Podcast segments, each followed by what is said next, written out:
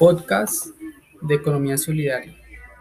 ¿Cuáles procesos de autogestión comunitaria se han implementado como alternativas de solución para mitigar los problemas sociales, ambientales y económicos de nuestro territorio? Nosotros una vez identificamos la problemática de nuestro territorio por medio de la comunidad y la Junta de Acción Comunal, nos organizamos y planificamos unas alternativas para darle solución a la problemática que nos aquejaba. Inicialmente se empezó a recuperar la ronda hídrica del río Chipalo. Eh, generamos conciencia sobre la contaminación de los afluentes. Otra de las actividades fue el reciclaje, actividades en donde capacitamos a las personas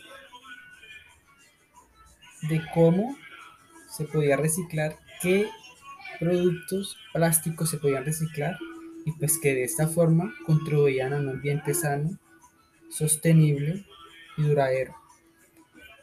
Esta actividad se desarrolló con la cooperación y solidaridad de la comunidad del barrio,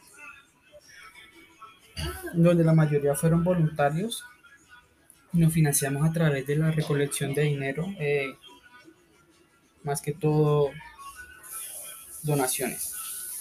Otra de las actividades que en, que en las que estamos trabajando con la comunidad y la Junta de Acción Comunal son los mercados comunitarios. Se está gestando esta idea de economía para las madres cabezas de familia. Se realiza todos los domingos, desde las 7 de la mañana. La comunidad se concentra en la cancha del barrio compra sus productos de la canasta familiar y contribuye a la economía de otras familias.